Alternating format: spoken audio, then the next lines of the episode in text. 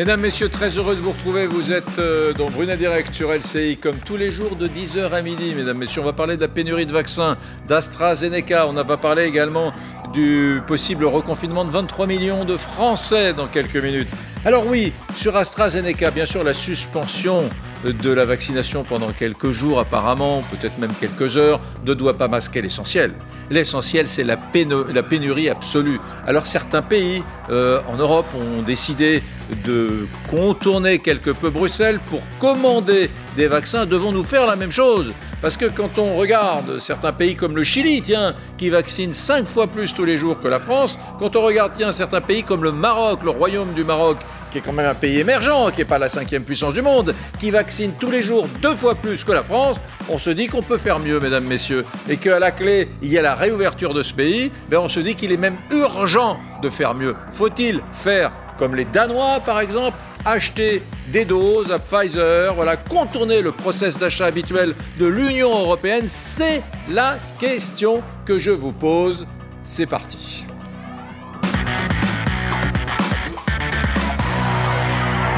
Autour de moi, nous sommes rejoints par le professeur Vincent Maréchal, qui est spécialiste en, virologie. Nous sommes également avec le docteur Jérôme Marty, médecin généraliste et président de l'Union française pour une médecine libre, l'UFML. Nous sommes toujours avec la députée Valérie Gomez-Bassac, députée du Var et porte-parole du groupe LAREM à l'Assemblée nationale, et l'excellentissime journaliste du Figaro, Alexandre Devecchio, qui est avec nous. Je voudrais, si vous, voulez bien, qu'on aille tout de suite euh, à l'Élysée.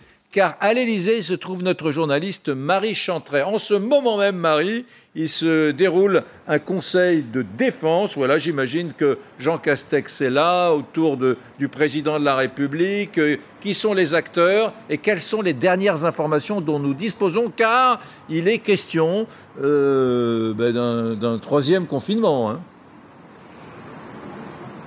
vous savez, Eric, avec les nouvelles jauges Covid, très peu de ministres sont présents en présentiel autour du chef de l'État. Évidemment, Jean Castex, Olivier Véran ou encore Gabriel Attal, le porte-parole du gouvernement. Euh, pour tous les autres, c'est en visioconférence. Il y a notamment, évidemment, euh, le ministre de l'économie, Bruno Le Maire. On parle aussi de Roselyne Bachelot, Clément Beaune, Jean-Michel Blanquer aussi pour l'éducation nationale au pied du mur. Vous le savez, cette expression a été moult fois employée. Elle prend aujourd'hui tout son sens pour l'exécutif. Avec ces mots euh, de Jean Castex hier soir, le moment est venu pour envisager des dispositions pour la région francilienne. Mais selon nos informations, euh, l'île de France ne serait pas la seule concernée avec de nouvelles dispositions et de nouvelles restrictions. Il y aurait aussi PACA dans la balance ou encore les Hauts-de-France.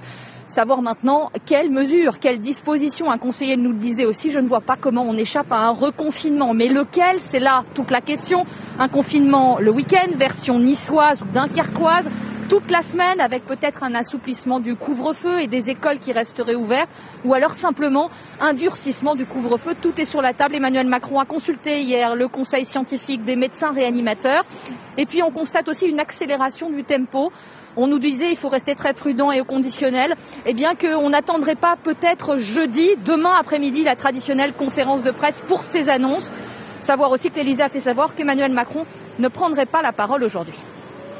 Merci Marie Chantret. Jean Castex a annoncé hier soir que quoi qu'il en soit, il se ferait vacciner, à condition bien sûr que le vaccin AstraZeneca soit euh, à nouveau autorisé par les instances européennes, ça on le saura très vite, et il se fera vacciner, Jean Castex, avec le vaccin AstraZeneca. Il veut vraiment vous redonner confiance. Regardez ce reportage de Alexandra Durand. Depuis plusieurs semaines, il visite des centres de vaccination. Hier soir, Jean Castex a dit qu'il était prêt à montrer aux Français qu'on peut y aller en toute sécurité. Compte tenu de ce qui se passe avec AstraZeneca, je me suis dit qu'il serait judicieux que je me fasse vacciner très rapidement dès que la suspension, je l'espère, sera levée. Le Premier ministre qualifie d'utile le vaccin britannique. Dans ce centre SOS Médecins, 96 doses d'AstraZeneca devaient être administrées hier. Elles resteront stockées au froid jusqu'à nouvel ordre, une situation frustrante pour ce médecin. On a vacciné actuellement pas loin de 1000 personnes et aucun effet secondaire sur les 1000 personnes vaccinées. Pour cet infirmier, l'image d'AstraZeneca est ternie. Ce qui m'inquiète, c'est que l'adhésion des gens euh, diminue après cette annonce et que si jamais on repart, euh, que les gens soient moins dans l'adhésion avec ce vaccin. L'Agence européenne du médicament rendra son verdict demain. Hier, elle se voulait rassurante. Nous restons convaincus que les bénéfices apportés par ce vaccin AstraZeneca, y compris la prévention de la mort, dépassent de loin le risque que représente ce vaccin. Pour le Premier ministre, si le vaccin AstraZeneca est à nouveau autorisé en France, l'objectif de 10 millions de vaccinés au 15 avril reste atteignable. Madame la députée, Madame la porte-parole du groupe LAREM à l'Assemblée nationale, je sais que vous avez beaucoup plus d'informations que moi. Que va-t-il se dire aujourd'hui, demain, trois régions? Est-ce que chez vous, dans le Grand Sud-Est, en PACA, euh, on va reconfiner le week-end, la semaine, et dans le Nord, et en Ile-de-France On vous écoute, vous allez tout nous dire. Déjà, je n'ai pas plus d'informations que vous, et si je n'en avais, de toute façon, je, ne les donnerai pas, parce que c'est pas moi de le, faire.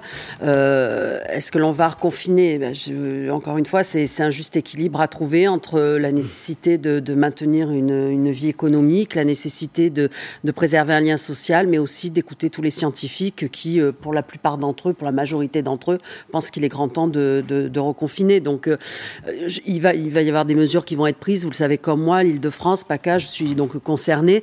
Maintenant, le confinement euh, le week-end, euh, après avoir vu comment ça se passait à Nice et avoir vu euh, tous les Niçois arriver dans le Var, je suis un peu, un peu sceptique, mm. mais sur cette méthode en tout cas, du confinement que le week-end. Mais il va falloir en trouver et, et je, je, suis assez sensible aussi sur le fait qu'on souhaite maintenir les écoles ouvertes parce que je pense que ça, c'est mm-hmm. aussi essentiel.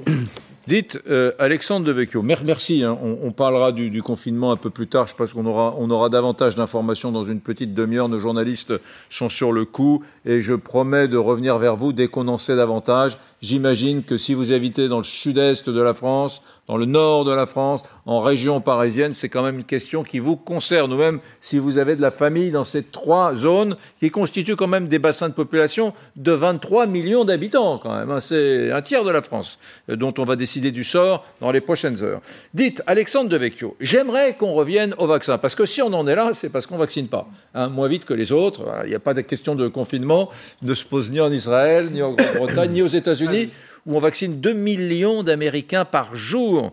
Euh, Est-ce est que vraiment euh, c'est anti-européen quand euh, au Danemark, la Première ministre dit ben, on va essayer de trouver des, doses en plus auprès de Pfizer, même chose en Autriche ça n'a rien d'anti-européen que d'être que patriote envers son pays. Et de, Emmanuel Macron a été élu par les Français. Il est là pour défendre les intérêts des, Français. D'ailleurs, Joe Biden a refusé de, livrer 30 millions de doses à l'Europe. Moi, je le, comprends plutôt. Si Donald Trump avait fait ça, on aurait crié aux nationalistes.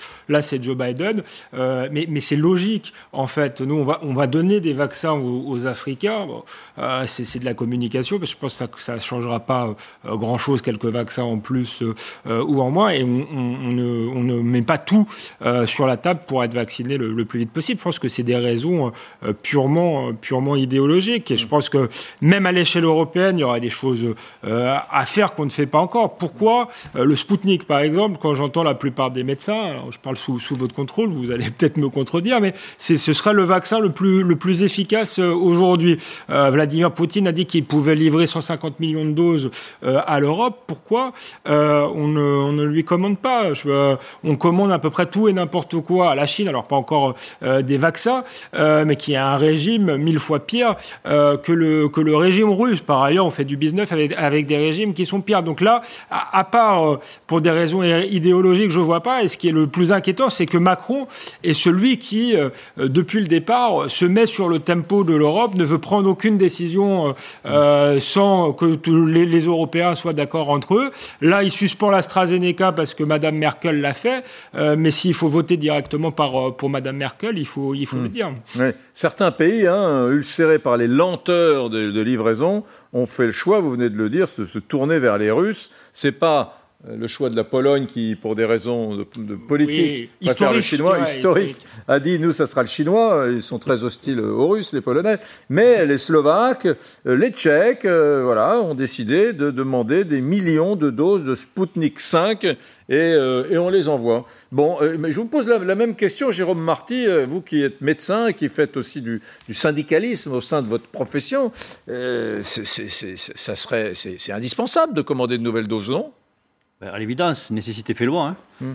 Il faut que cette campagne s'accélère. Après, on ne peut pas faire non plus n'importe quoi. On a vu ce qu'on a vécu avec les masques, avec des masques qui se faisaient racheter sur les tarmacs, souvenez-vous, avec une concurrence effrénée, ah qui a précipité euh, notre pays dans un retard dramatique quant aux moyens de protection et puis qui a fait que l'on ne pouvait absolument pas prévoir de quoi serait prévu demain. Donc je crois qu'il faut que l'on soit euh, dans la stabilité. Et ça, on n'y est pas.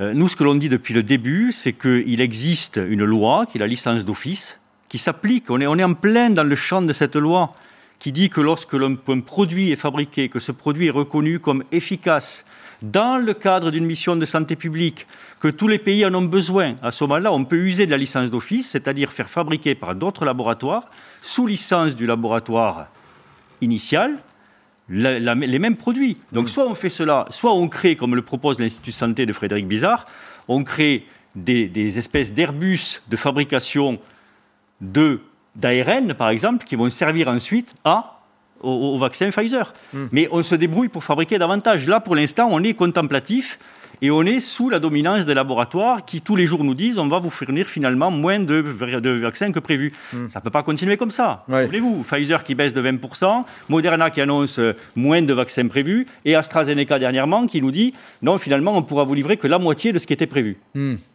Je, voudrais votre avis là-dessus, euh, Vincent Maréchal. Vous n'êtes pas médecin, hein, je rappelle que vous êtes scientifique, virologue, scientifique, voilà, professeur, mais vous n'êtes pas médecin. On, je dis ça parce que tous les Français découvrent. Hein, C'est un monde complexe.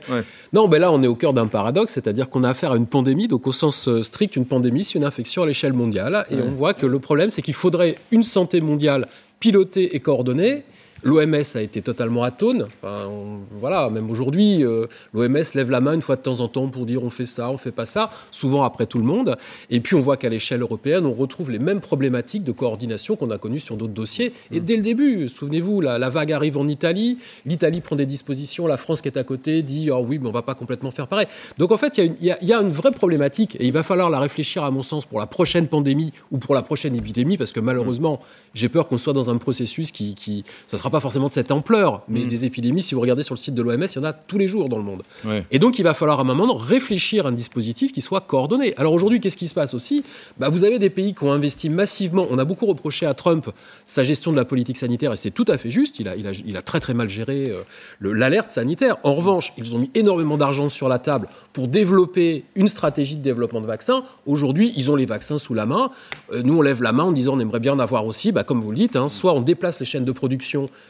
à l'échelle locale et on les organise, soit effectivement bah, ceux qu'on investit au départ, ils récupèrent la mise à la moi, je, Pardon, mais je, c'était, tout, tout, était très intéressant, mais je ne crois pas le, au système euh, international euh, géré par l'OMS. On en est très loin, de toute manière, la question ne se pose pas. Et là, l'expérience montre que quand euh, la décision est prise par l'Europe, ça va plus lentement, qu'on n'est pas plus fort à plusieurs. On a été plus lent, moins organisé, c'est plus de procédures, d'administration. donc moi, je crois plutôt euh, que, l'Europe se, se, construira par l'émulation entre, entre différents, euh, différents États. C'est un problème de méthode. Et qu'il ne faut pas forcément créer encore un monstre bureaucratique. Voilà, on pourrait produire euh, en France, réinstaller des chaînes de production. On n'a pas besoin de, de l'Europe pour ça. avec un bémol, si vous permettez, alors je parle sous le contrôle de mon éminent confrère virologue, hmm. mais on est devant une pandémie, c'est-à-dire que tous les pays sont touchés. Si on accepte que certains pays n'aient pas de vaccin, mais ça nous reviendra en pleine figure. Ah Combien de temps on va vivre avec les, avec les frontières fermées hmm. Il faut qu'on vaccine la terre entière, parce que sinon on va favoriser l'émergence de variants et on va avoir des virus qui seront résistants au vaccin, qui vont nous revenir par l'extérieur. Eh, eh, est-ce que quand le, Clément Beaune, eh, Madame la députée, quand Clément Beaune, notre secrétaire d'État en charge des affaires européennes, bon, dit euh, à la télévision il y a une dizaine de jours que en gros euh, contourner l'Europe, c'est être vraiment europhobe. Euh, acheter des doses de vaccins en dehors de Bruxelles, c'est vraiment pas jouer le jeu de l'Europe Est-ce que c'est acceptable intellectuellement quand on voit le, naufrage de la politique d'achat de la Commission européenne, de Mme van der Leyen, qui a complètement foiré, qui en plus refuse d'admettre ses erreurs enfin, Je veux dire, nous, avons, nous sommes quand même un vieil État-nation, la France. Je ne voudrais pas rentrer dans des trucs politiques qui exalteraient mon ami De Vecchio, mais on a, on a quand même une constitution, on est un État-nation, et si on a voté Macron, c'est pour qu'il nous protège. Est-ce que ce serait trahir l'Europe que de dire Madame la députée, bah, on va aller acheter quelques doses à Pfizer. On est en train en ce moment d'essayer de compléter notre portefeuille de vaccins parce qu'on n'en a pas assez, parce que si ça continue, on ne va pas réouvrir la France avant 2023. Bon, ben moi, moi qui suis européen passionné, je ne trouverais pas déshonorant qu'on fasse ça. Alors j'étais sur votre plateau lorsque vous aviez passé l'extrait. Donc en effet, il a d'abord euh, prôné la, la, fait la promotion de, de la solidarité européenne, euh, en effet. Mais en revanche, il a rajouté que si le vaccin euh, russe ou le vaccin chinois avait les autorisations sanitaires, etc. nécessaires, dans ce cas-là, ça pourrait être envisagé. Donc il y avait quand même la suite de, de son discours que j'aimerais que j'aimerais rappeler. Hmm. En ce qui concerne les, j'adore le ça pourrait être envisagé comme comme si c'était. Non non, ça oh là là, j'ai dit, j'ai dit un gros mot un gros mot terrible, un gros mot terrible.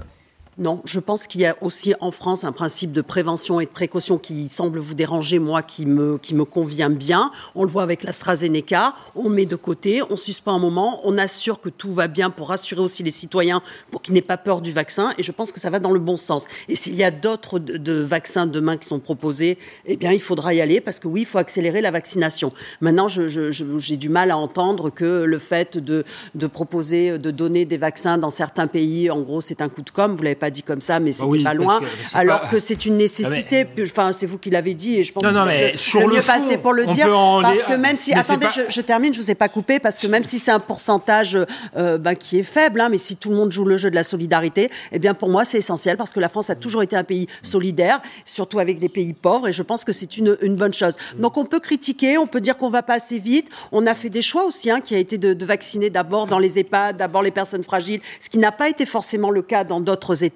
Je peux entendre que les vaccins, ça fait peur parce qu'on est toujours tributaire des chaînes de production. Oui, il faut, en faire en France. Oui, il faut aller plus vite. Ça ça relève pas de, moi, mais tout le monde appuie en ce sens. Et le président de la République, d'ailleurs, l'avait aussi euh, laissé entendre. Donc j'espère que sur ça, ça va avancer.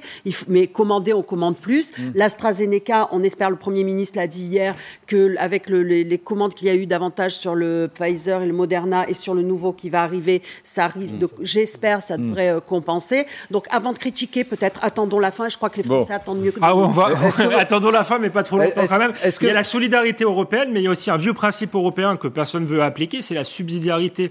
Or, la santé n'est pas une compétence européenne. On peut peut-être y réfléchir euh, à long terme, en espérant que ce soit mieux organisé qu'aujourd'hui, mais pour l'instant, c'est pas le cas. Donc, appliquons le principe de subsidiarité et faisons en, sorte de, de, faire au mieux possible à l'échelle nationale et qu'il y ait une émulation entre les pays euh, européens. Quant à l'Afrique, je suis d'accord, je rejoins tout ce qui a été dit. C'est un vrai problème de fond. À la fin des fins, il faudra euh, vacciner tout le monde, mais c'est pas en envoyant quelques doses euh, à l'Afrique. Euh, je, maintiens que c'est de la communication. Les citoyens français sont sympas quand même parce que en pleine crise, en pleine pénurie de vaccins, on a envoyé effectivement, nous, on a donné des doses à l'Afrique. Ça n'a pas râlé. enfin, il y, a un certain nombre de pays où les gens auraient dit c'est bien d'être solidaire. On l'a assez peu dit finalement. Oui, on l'a assez peu dit. Bon, on l'a assez peu dit. Dites, est-ce que vous connaissez ma nouvelle idole? J'ai une idole absolue. Le, le Jean Moulin de l'Union européenne. C'est le, résistant absolu. Alors, on ne connaît pas forcément son nom, mais j'ai décidé d'en parler tous les jours, docteur Marty. Euh, je l'ai montré hier d'ailleurs. Il s'appelle Frank Vandenbroek. C'est le ministre de la Santé belge. Il était sur la RTBF euh, avant-hier. Écoutez-le, je l'adore. Oui, on continue parce que c'est un, très bon vaccin qui protège les personnes. Et donc, ils doivent se faire vacciner parce que c'est une protection excellente contre une, maladie qui entraîne souvent la mort. Arrêter cette campagne de vaccination en sachant qu'il y a tellement de circulation du virus, ça serait irresponsable parce que c'est une protection sûre et efficace contre cette maladie. Voilà, quand vous regardez la carte de l'Europe, tous les pays sont rouges. Ils ont arrêté, mm. ils ont suspendu la vaccination de l'AstraZeneca. Et au milieu, il y a un tout petit pays bleu, la Belgique, avec ce ministre de la Santé là, que vous venez d'entendre, mesdames, messieurs. Et vous voyez, le ministre de la Santé, alors c'est une tache verte là sur cette carte. Vous voyez la petite tache verte?